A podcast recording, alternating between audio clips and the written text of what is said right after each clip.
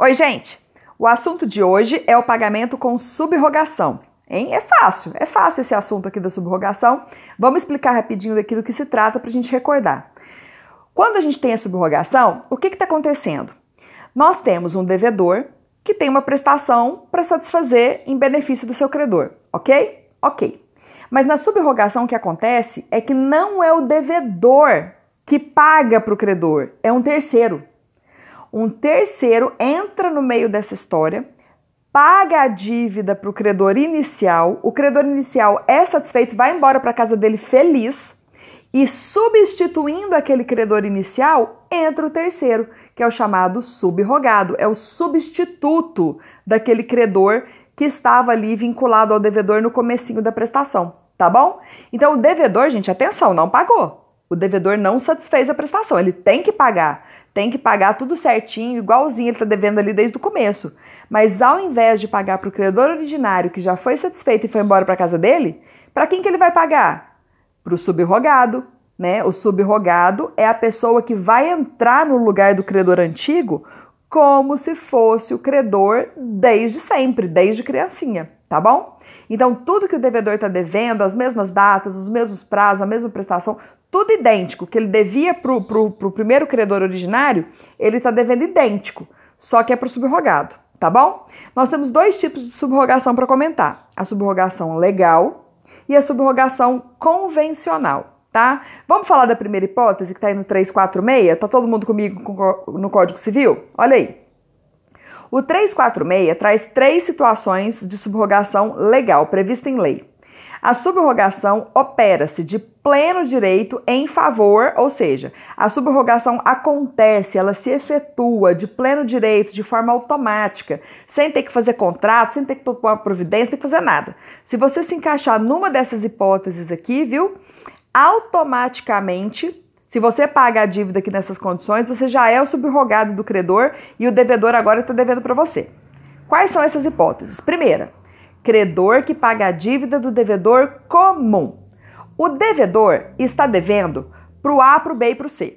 Vamos supor que seja uma obrigação é, indivisível, tem que entregar uma caminhonete para o A, para o B e para o C. Né? Vamos supor que existam vários co-credores de uma obrigação indivisível, de uma obrigação solidária, ou outros credores que estão aí na praça para quem você está devendo. Esse credor, o que, que ele faz? Ele paga o que seria a cota parte dos demais co-credores e vira credor sozinho, né? Ou se não, existem vários credores para quem você está devendo na praça, devedor. O que, que esse credor faz? Ele paga, olha, deixa eu acertar a dívida do fulano aqui, deixa eu acertar a dívida do Beltrano aqui, depois ele acerta tudo aqui comigo. O que, que ele faz? Ele paga a cota parte dos demais credores ou paga as dívidas que você tem junto a demais credores e se torna credor sozinho. Então, o que você devia para vários credores pulverizados, você deve agora só para aquele fulano. Não é interessante isso? É a primeira hipótese de subrogação, então, legal. O credor que paga a dívida do devedor comum e vira credor sozinho. Tudo que você devia para os outros, os outros já foram satisfeitos, já receberam deste credor. O credor foi lá e, e, e, satisfez a prestação no seu lugar, a gente vai embora para casa, B, vai embora, C, vai embora, D, vai embora, eu vou ficar aqui sozinho e me acerto com o devedor, tá bom? A segunda hipótese, adquirente de imóvel hipotecado que paga credor hipotecário. Daqui a pouquinho chega na segunda parte. Vamos falar isso aqui. Você está comprando um imóvel que está hipotecado, ou seja, dado em garantia para alguém. Vamos supor, você vai comprar uma casa que você acha maravilhosa. Só que essa casa está dada como garantia de uma dívida lá na Caixa Econômica, tá bom? O dono da casa fez o financiamento da casa pela Caixa Econômica e a casa é a garantia para o banco. Ok. Você quer comprar essa casa, ok? Porém, se você adquirir essa casa que está hipotecada para a Caixa Econômica, se o sujeito não paga o financiamento que ele devia lá na Caixa Econômica, a Caixa Econômica vai tomar a casa de você que comprou a casa, você concorda? Então, o que, que você faz? Você vê que essa casa está financiada pela Caixa, dada como garantia. Você simplesmente, se a casa custa 500 mil e está dado em garantia lá no banco por 250 mil, o cara deu 250 mil do dinheiro que ele tinha e financiou 250 mil na Caixa Econômica e deu a casa como garantia. O que, que você faz para pagar esses 500 mil? paga os 250 mil que ele devia na caixa daquela hipoteca para zerar esta hipoteca, ok? E paga 250 mil para a pessoa ali. É muito simples. Então você está comprando um imóvel hipotecado e como você está comprando um imóvel que é ele limpinho, bonitinho, sem estar tá dado em garantia para ninguém, você tem direito a pagar para o credor da hipoteca. Por quê? O que o dono da casa devia para a Caixa Econômica, que eram os 250 mil, você pagou. Você foi lá na caixa, pagou, quitou o que devia lá. Portanto, aqueles 250 mil, o dono do imóvel agora deve para você. Então, atenção, a casa vale 500 mil? Vale, vale 500 mil. Então, você deve 500 mil pela casa, mas o dono da casa deve os 250 mil que você pagou a continha que ele tinha lá na Caixa Econômica, não é isso? Então, você paga a diferença dos 250 mil e pronto, tá tudo certo, ok? Então, você é o subrogado, você que foi lá na Caixa Econômica, zerou aquele financiamento, né, que a pessoa tinha junto à Caixa Econômica, a pessoa agora deve para você, ok? E agora você está comprando a casa, paga aí a diferença, tá tranquilo. A segunda parte desse inciso 2 diz o seguinte: terceiro que efetiva pagamento para não ser privado de um direito sobre o imóvel. Olha que interessante esse caso aqui. Vamos supor, o fulano alugou um imóvel muito bom, muito grande, né, para mexer com coisa de saúde e tudo mais. Aí você sublocou uma parte desse imóvel para montar a sua clínica de estética, tá? Foi um ponto maravilhoso, tá lotado de, de cliente, até para o ano que vem, pacotes aí de 10 meses, de um ano que as pessoas fizeram e tudo mais. Você descobre que o inquilino que alugou aquele imóvel principal e sublocou uma parte dele para você, ele não está pagando em dia os aluguéis não está pagando em dia os aluguéis. O que, que acontece? Você está super preocupado porque o dono do imóvel está ameaçando despejar vocês de lá. Ok? Então, como ele não está recebendo os aluguéis do inquilino principal, você está certinho na sua sublocação, pagando ali por mês para aquele inquilino principal, para poder ter usar, para poder usar a sua clínica de estética, mas ele não está pagando o dono do imóvel. E dono, e o dono do imóvel quer colocar a gente na rua. Ora, eu tenho clientes marcados para mais de um ano aqui de atendimento nesse ponto que deu super certo para mim. O que, que eu posso fazer? Para não ser privada do direito sobre o imóvel e parar no olho da rua, eu procuro o dono do imóvel, eu pago aquilo que o inquilino está devendo para ele, satisfaço esse dono de imóvel que não vai botar a gente na rua e eu me torno credor perante o inquilino principal. Eu posso, de repente, ir abatendo esses valores durante né, a vigência da minha sublocação, ok? É possível que eu faça isso. E o 3, a terceira hipótese, é de terceiros interessados, hein? A gente lembra bem dessa figura do interesse jurídico que ela tem, que paga a dívida pela qual era ou podia ser obrigado no todo ou em parte. Sabe o terceiro interessado que vai sofrer prejuízo se a dívida não for satisfeita? Hum? Um co-devedor de obrigação solidária, um co-devedor de uma obrigação indivisível, né, um fiador, um avalista. Essas pessoas, se a dívida não for satisfeita, elas vão levar a maior tinta. Então, se você está nessa situação de ter ser interessado e paga dívida alheia automaticamente, por força de lei aqui desses artigos que estão previstos, desses incisos que estão previstos aqui nesse artigo, você automaticamente é considerado subrogado e tem todos os direitos de credor perante o devedor inicial, ok? Isso é importante que você saiba que o fiador que pagou a dívida ali do, do devedor inicial para o credor, então o credor foi satisfeito. O credor botou o dinheiro dele no bolso e foi embora para casa. O devedor, a gente não pagou. Ele continua devendo. Quem pagou foi o terceiro interessado. O devedor continua devendo igualzinho.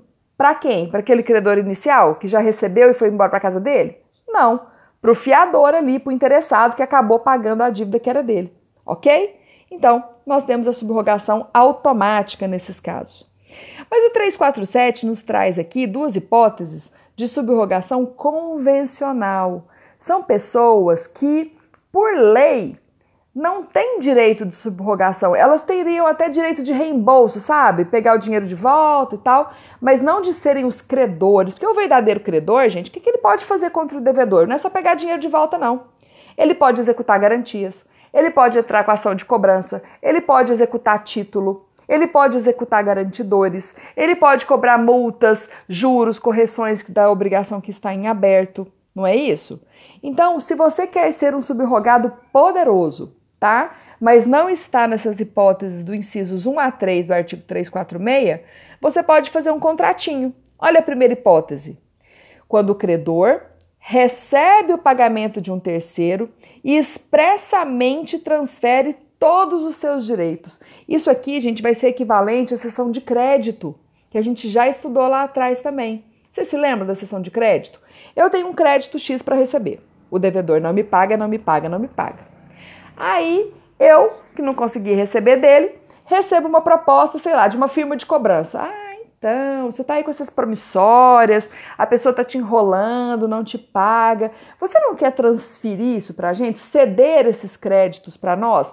Se você transferir todos os seus direitos para nós, se você colocar a gente aqui como subrogado desses interesses, a gente corre atrás e recebe desse devedor. Que tal? Olha, você não é obrigado a aceitar esse tipo de proposta, mas caso aceite e você expressamente resolva transferir os seus direitos para a firma de cobrança, então nós estamos diante dessa subrogação, desse crédito que foi cedido, que foi passado para adiante para um outro credor. Quem te pagou por essa promissória foi a firma de cobrança. Não foi o devedor inicial, ele não pagou a promissória, ele continua devendo aquela promissória. Quem pagou foi a firma de cobrança, pagou para mim e, entre aspas, comprou aquele crédito. E eu transferi todos os meus direitos para a firma de cobrança. Isso é possível, tá bom, gente? Existe uma outra possibilidade também de um empréstimo, tá? Vai ser a lógica aí do inciso 2. Quando terceira pessoa empresta ao devedor a quantia precisa, a quantia exata para solver, para pagar a dívida, sob a condição expressa de ficar o mutuante, que é quem está emprestando dinheiro, subrogado nos direitos do credor satisfeito. Devedor com a corda no pescoço, tem que cumprir uma prestação, não consegue cumprir. Pede ajuda para alguém, ai, fulano, pelo amor de Deus, me ajuda. O credor vai me executar, ele vai acabar comigo, ele vai tomar minha casa, ele vai tomar meus bens, me ajuda. Me empresta, por favor, o dinheiro que eu preciso para satisfazer esse credor. Olha, eu posso até te emprestar, mas eu quero que você assine aqui para mim que eu vou ser o subrogado em todos os direitos do credor. Eu não vou tomar sua casa hoje, não vou tomar seu carro, não vou te executar, tá? Não vou mandar seu nome para SPC Serasa, eu vou segurar a onda porque a gente é amigo, tá? Não vou fazer contra você tudo que eu poderia fazer como credora, mas eu quero sim que você declare que eu sou, né, que eu estou te emprestando esse dinheiro e que eu vou ficar subrogada, substituída nos direitos desse credor que eu vou pagar para ele certinho. Então, é um contratinho que você faz, tá? Empresta o dinheiro para aquele devedor. Então, o devedor está pagando a dívida dele com o seu dinheiro. Ou seja, o devedor não pagou nada. O devedor continua devendo. Devendo para quem agora? Para você que emprestou o dinheiro, você mutuante, você que fez esse empréstimo, ok? E ele vai pagar posteriormente para você. Tranquilo, gente? Então, até o próprio 348 nos diz que esse inciso 1 aí é a lógica da sessão de crédito, né? Você vai olhar depois a, as regrinhas da sessão de crédito para saber se é pro-soluto, pro-solvendo, como a gente já tinha visto, né? O 349 explica a força, o poder da subrogação. Olha lá, gente. A subrogação transfere para o novo credor, que é esse subrogado, esse terceiro que pagou a dívida efetivamente, transfere o que para ele? Todos os direitos, as ações, o privilégio, a garantia daquele credor primitivo em relação à dívida, seja contra o devedor principal, seja contra os garantidores. Então, o credor aqui subrogado entra nessa história como se tivesse sido credor desde o primeiro momento. Então, se a obrigação venceu há, há seis meses e está tudo ali correndo de multas, de, de juros, de correção, tudo isso ele vai poder cobrar. Aquela obrigação está garantida pelo fiador fulano. Se você não paga a dívida, ele pode ir atrás do, do fiador fulano. Hum? Se aquela obrigação, aquela promissória, aquele cheque pode ser executado na justiça, pode ser protestado no cartório ou no SPC Serasa, se negativar a pessoa, o subrogado vai poder fazer isso também. Então, toda a força de credor que o credor originário tinha, o subrogado também terá. Ok, gente? Agora eu quero chamar atenção aqui para um detalhe interessante do 350. Olha lá. Na subrogação legal, Tá? Isso não, essa restrição não acontece na convencional. No contratinho você pode botar o que você quiser. Mas na subrogação legal, o subrogado não poderá exercer todos esses direitos que a gente acabou de falar e ações do credor, senão até a soma do que tiver desembolsado para desobrigar o devedor. Existe uma limitação aqui, viu, gente? Então vamos supor, se você é um subrogado legal, tá? Que está pagando a dívida porque tem interesse nela, tem algum tipo de benefício, algum tipo de vantagem para você, tá? Então você está enquadrado ali no artigo 346. Se você consegue, por exemplo, chegar no credor originário e chorar as pitangas para ele, falar: olha, fulano, o devedor está aqui devendo 50 mil reais, né? E eu sou o garantidor dele. Eu sou o garantidor dele. Então eu estou aqui na hipótese do artigo 346, no inciso 3, né? Eu sou o avalista da pessoa. E é uma dívida de 50 mil reais, uma dívida pesada que está garantida ali por um, por um terreno, alguma coisa assim. E, e eu resolvo pagar essa dívida para não sofrer consequências negativas, né? Para não ser executada, negativada, nem nada. Eu vou pagar essa dívida. Mas eu choro, choro, choro, choro e faço essa dívida de 50 mil cair para 40 mil. Ok? E aí o credor concorda em receber os 40 mil e todos os direitos dele ficam transferidos para mim. Em relação até ao terreno, viu? Se eu quiser executar essa garantia, tomar o terreno, mandar para venda judicial, eu vou poder porque eu sou subrogada com todos os poderes. Mas o que, que eu posso cobrar do devedor? Hã? A dívida era de 50 mil, mas como eu chorei e efetivamente desembolsei apenas 40 mil para satisfazer o credor, eu posso tomar todas as providências, ações, execuções, blá, blá, blá, blá, blá, em cima dos 40 mil, que foi o que eu efetivamente desembolsei. Vocês estão comigo? Essa restrição, gente, só vale para os subrogados legais, tá? Se eu tivesse feito, por exemplo, aquele esquema da, da firma de cobrança, existe a dívida de 50 mil reais garantidas por um terreno. Aí o sujeito não pagou a dívida. A firma de cobrança vai lá, chora, chora, chora, chora, e pela dívida de, de 50 mil, ela paga 40. Como é uma subrogada convencional, na hora de partir para cima do devedor que tinha que ter pago a prestação e não pagou, ela parte para cima dele em cima dos 40, que foi o que ela pagou, ou em cima dos 50, que é o total da dívida? A firma de cobrança vai cobrar o quê? Os 50. Olha como é que eles estão ganhando dinheiro aí nessa operação. Hum? Então, existe aqui sim uma possibilidade de lucro, existe aqui um caráter especulativo de ganhar dinheiro na subrogação convencional, mas na legal isso não pode acontecer. Você tem toda a força da subrogação, mas dentro daquele limite que você efetivamente desembolsou e pagou para satisfazer, o credor inicial. Né? Isso é uma coisa importante, um detalhe interessante para a gente comentar. E um outro detalhe interessante, que na doutrina vai haver uma certa crítica, é o artigo 351. O credor originário só em parte reembolsado, terá preferência ao subrogado na cobrança da dívida restante, se os bens do devedor não chegarem para saldar inteiramente o que é um e outro dever. Aqui tem uma crítica da doutrina, porque a, a, a tranquilidade da, do subrogado é qual? É ele saber que tem exatamente os mesmíssimos direitos que teria o credor ordinário. Não é para isso? Então, quer dizer, eu estou pagando conta de outra pessoa, mas eu sei que depois eu vou poder cobrar dessa pessoa exatamente a dívida nas mesmas condições como se eu tivesse sido credor desde sempre. Isso não acontece para subrogação parcial. Não acontece.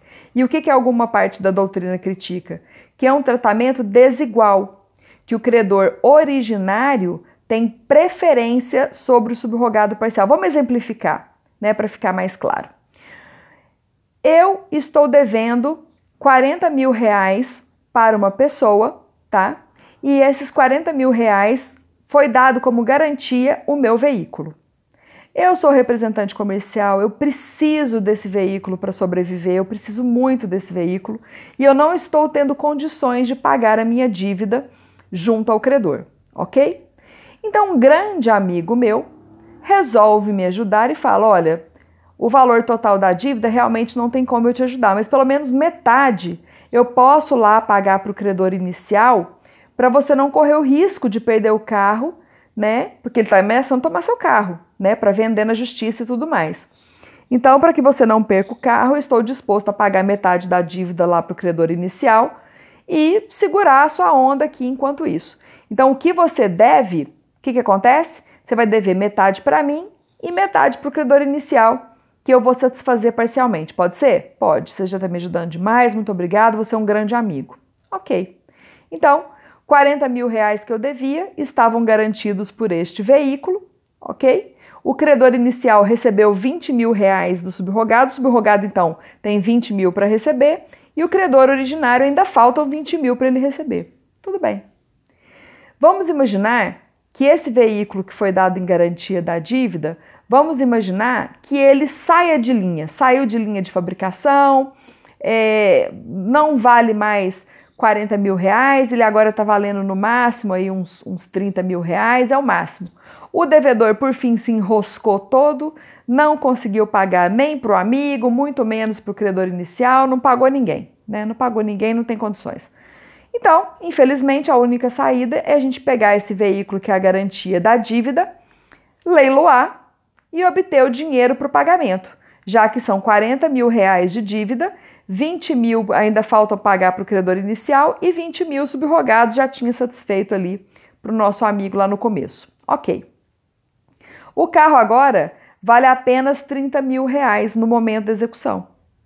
Esses 30 mil, qual seria a lógica, já que cada um é credor de metade da prestação, que a doutrina acha que deveria ser observada?